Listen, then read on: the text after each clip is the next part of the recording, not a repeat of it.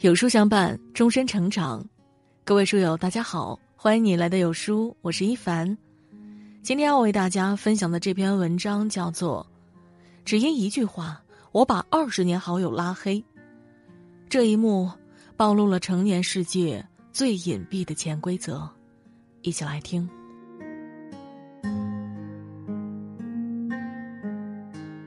表姐橘子怀孕五个月后，意外流产了。详细经过不得而知，朋友圈里只留下这样一句话：“孩子，谢谢你曾经来过。”隔着手机屏幕，所有人都能感受到他的痛苦与绝望。评论里耐心安慰宽解的人不少，在众多留言中，有一条却显得特别扎眼：“现在的小孩啊，都没心没肺的，没了就没了吧，你就当少养了一个祸害。”随后还配了一个微笑的表情，接着又补了一句：“开心点儿，我要是你会庆幸自己没有孩子。”这是表姐认识了二十几年的朋友，两人几乎一同度过了整个学生时代。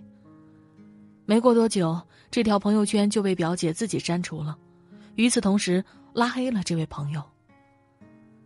朱自清在《沉默》一文中写有这样一句话：“你的话应该像黑夜的星星。”不应该像除夕的爆竹，谁稀罕那撤销的爆竹呢？一个人最大的失败，不是无人问津，而是但凡与你稍稍有过交集的人，都庆幸自己和你不熟。成年人的世界里，往往也遵循这样的原则：群处时能守住嘴，独处时能守住心。言语得体，不仅是一种智慧，更是修养。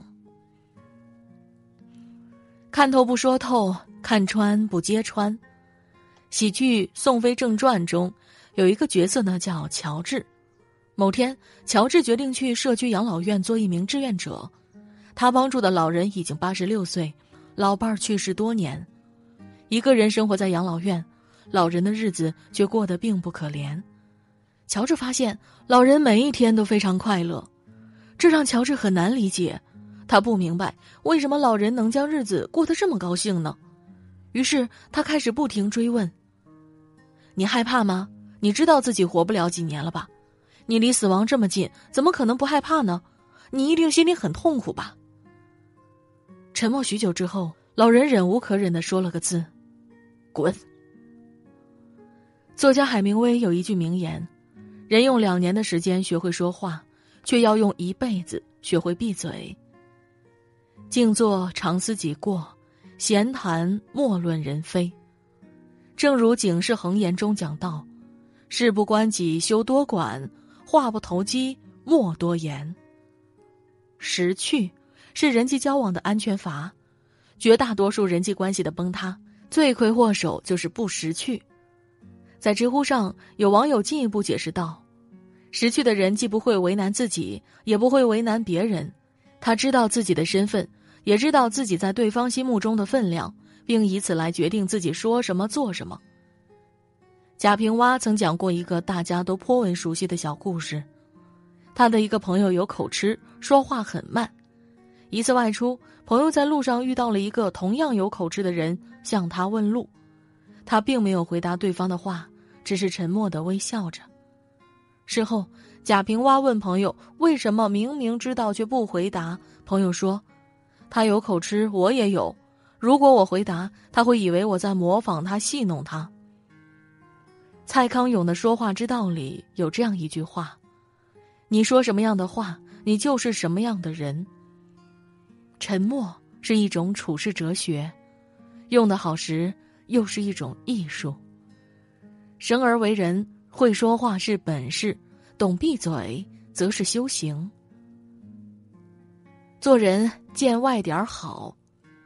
网友叶子曾在微博上讲述过这样一段经历：自从拿了一个国家级的演讲比赛冠军之后，他就成了真正的大忙人。无论是亲戚还是同事、同学或者朋友，但凡认识他，谁需要写个演讲稿或是 PPT，一定第一个找他帮忙。有人找他帮忙指导一下演讲时的表情，有人找他请教如何控制节奏。更有人夸张的找他帮忙得个奖，附带的说辞一般是：“你那么厉害，是高手，演讲稿你把把关，我才放心。对你来说，这是两下就搞定的事儿。叶子常要反问一句：“我不是已经帮你做过一次了吗？你按照上次的方法照做一次就可以了。”结果对方直接说：“我不会啊，拜托拜托。”忍无可忍的叶子一气之下发了一个朋友圈：“我不知道什么是演讲，一概不知。”这个社会需要互相帮忙，但也确实没有那么多的举手之劳。毕竟大家赚钱都辛苦，谁的时间都宝贵。如果对方没有爽快的答应你的请求，其实这就约等于已经委婉的拒绝了你。有教养的人应该懂得点到为止。曾在一档综艺节目中看过这样一个话题：应不应该交门当户对的朋友？其中一位嘉宾说了一段话，得到了许多人的认同。朋友不一定门当户对，从未想过有个穷朋友我去救济他，也从未想过有个富朋友我要找他借钱，只是希望在交朋友的原则上不要有太多限制，只是希望我们有统一的理想和价值观，能聊到一起，给彼此一个最舒服的聊天状态。是的，所谓舒服，其实就是让人觉得被尊重，因此，你不会在别人吃饭的时候聊起血腥的恐怖电影。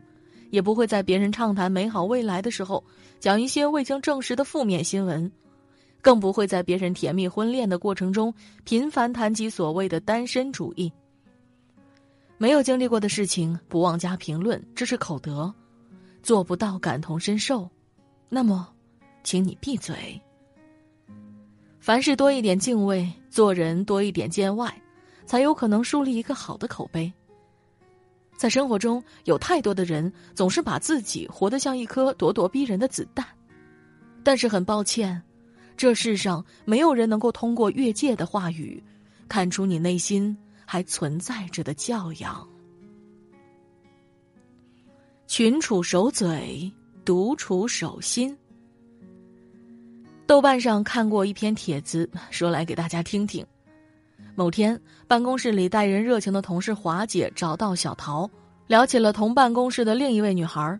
在华姐的口中，这个女孩工作不认真，却懂得利用背景，说话带脏字，经常拍桌子翘二郎腿。小桃跟着附和了几句：“是吗？